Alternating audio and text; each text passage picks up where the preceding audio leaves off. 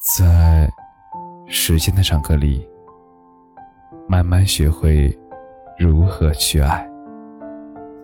大家晚上好，我是深夜治愈师则是每晚一文伴你入眠。有些人在人海里相遇，终归要还给人海。之前我一直以为，一段感情的结束应该是因为爱情消失了吧？但是在经历过很多以后，我才发现，其实大多数的感情的结束，并不是因为不爱了，而是在失望里等了太久了。不论是对个人，还是对两个人以为的未来，每当想起，都是彻底的失望。小一呢，最近给我讲了她的事情。前几天给男友发消息的时候，问他在哪里，他没有回复小一。其实按照他在做的事儿来说，这个时间点他应该在培训机构里上课，所以不会回复信息是正常的。可是前几天有朋友告诉小一说，过去的一段时间有好几次早上。上班的时候，看到她的男朋友蓬头垢面的走出了网吧。小姨很想质问他，这到底是怎么回事，又担心万一一下子戳破了他的谎言，伤了他的自尊心，让事情变得无法收拾。小姨已经实在记不清楚，在他们交往的这几年里，他有多少次让自己失望了。从开始到现在，所有的失望累积在一起，小姨真的累了。有人说，男生的心理年龄往往会比女生小个三四岁，所以小姨也一直在等，在等他能够成熟起来。因此，每次吵架冷战的时候，小姨整晚睡不着。但是还是会给他发一条消息，希望早上起来的时候，他能够服服软，哄哄自己。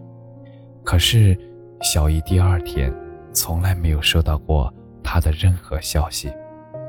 而之前的纪念日，小姨攒了好久的钱，给他买了一台新的电脑。当他收到礼物的时候，似乎是一脸的诧异，然后从抽屉里拿出一个。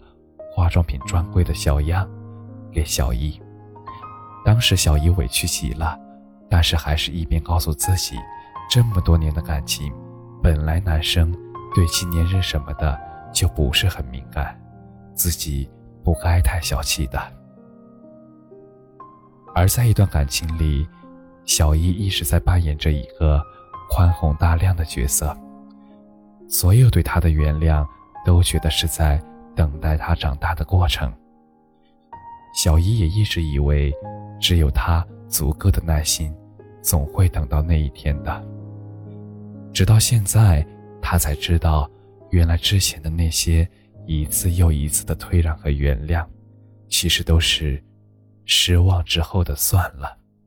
而他们在一起这么长的时间里，也难免会聊起结婚的话题。她的男朋友总是说自己一无所有，等有了足够的能力，他一定会娶小艺的。也是为了能够给小艺一个美好的未来，他拿出了所有的积蓄，又向小一借了一部分，报好了一个封闭的培训班，准备考取一个含金量很高的证书。而小姨最近想了很多，之前发生的事情，其实可能从一开始就埋下了伏笔，欺骗，可能也不是第一次了，只是当时自己深陷其中，不自知罢了。去年他过生日的时候，小姨刚下班就跑去拿蛋糕，着急的赶往餐厅，路上不小心被自行车撞翻了。因为过去的太晚，在路上就收到他的消息，不来的话，可以早告诉我，我已经回家了。而看着自己狼狈的样子，觉得很委屈，就想着打电话过去解释一下。电话是他朋友接的，那边的声音很吵，还是听见了那句“生日快乐”。小姨也曾经问过他，如果有一天他们分手了，他是会觉得是什么原因？而她的男朋友说。那一定是你爱上了别人，但是没有想到的是，当真的有了分手的念头的时候，不是他们其中一个人爱上了别人，也不是不爱了，而是在生命里失望太久了。他对小姨说过无数的对不起，都怪我，是我不好，可是也从来没有做过任何的改变。之前呢，在网上看见过这样的一句话：“落在一个人一生中的雪，我们不能全部看见。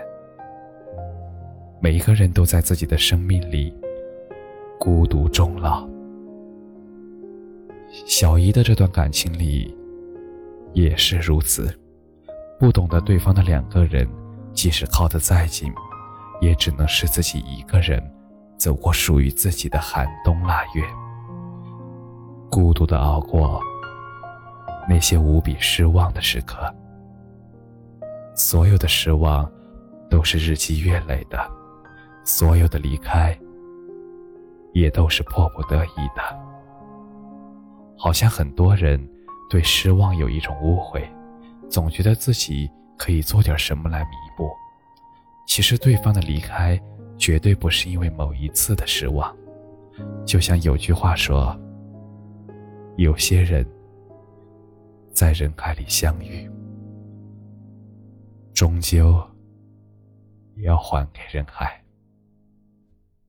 那么，就把那个错的人还给人海吧。让我们整理好心情，用最美好的姿态去迎接。那个满眼都是你的人吧。感谢你的收听，晚安。